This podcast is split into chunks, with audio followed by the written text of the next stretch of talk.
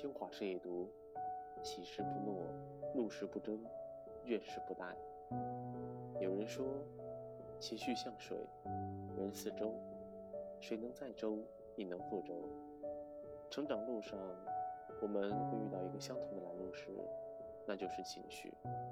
别让你整个人生为你一时情绪买单。管理好情绪，方能打点好生活。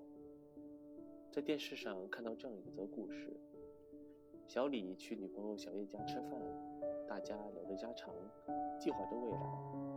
席间，小叶爸爸说起自己的车子年久不符合规定，导致年审办不下来。情绪正高的小李张口就说：“简单，我来给您办。”小叶爸爸听后就将车钥匙交给小李，让他开车去办理。可是，一两个月后，小李始终没有办好。在小叶的一再催促下，他不得不承认自己办不了。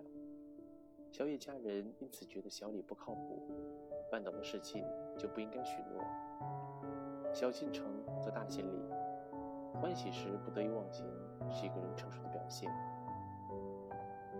有句话说：“良言一句三冬暖，恶语伤人六月寒。”盛怒之下，情绪直冲脑际，双方气焰万丈。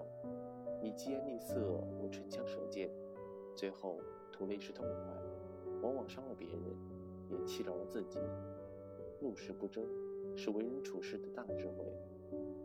这个世界，敢于开始的人不少，却不是每个人都能长久的坚持。有句话说的这样：世界上只有一种英雄主义，那就是在认清生活的真相后，依然热爱生活。